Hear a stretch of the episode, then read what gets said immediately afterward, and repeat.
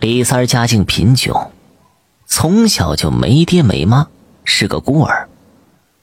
有一次，李三实在是饿极了，就偷吃了人家刚刚下葬的坟头上摆的贡品，填饱了自己肚子。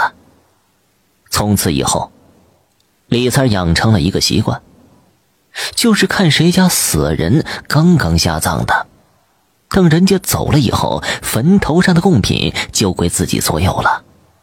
这样，偶尔还能吃上一顿饱饭。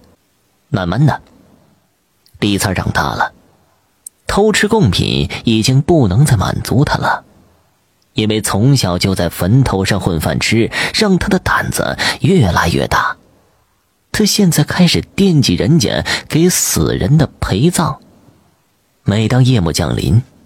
外面一片漆黑的时候，李三就手里拿着铁锹开始挖坟掘墓，里面多多少少会有一些值钱的东西。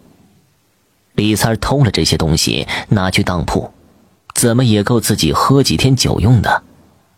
有一次，一个有钱人家的太太下葬了，李三在人家墓地里瞄了好几天，终于等到下手的机会了。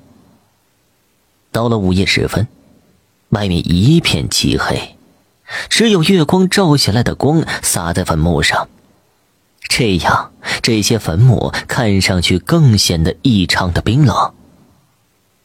李三一铁锹一铁锹的铲去坟墓上的土，因为是新坟，这李三没费多少功夫就挖开这座坟墓，打开棺材。眼前的一切把李三儿都给惊呆了，他嘴里说着：“这有钱人家就是阔绰。”只见这位刚下葬的太太身上还带着首饰，一件件都是纯金的。这样，李三儿感觉非常的兴奋，这次他自己要发财了。李三儿把这位太太的陪葬一件一件的摘了下来，放在自己口袋里，他想看看。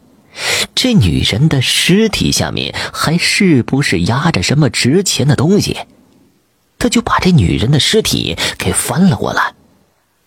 果然，下面压着一摞子的真钱。李三只顾着兴奋的捡钱了，一用力把人家太太身上的衣服撕坏了一块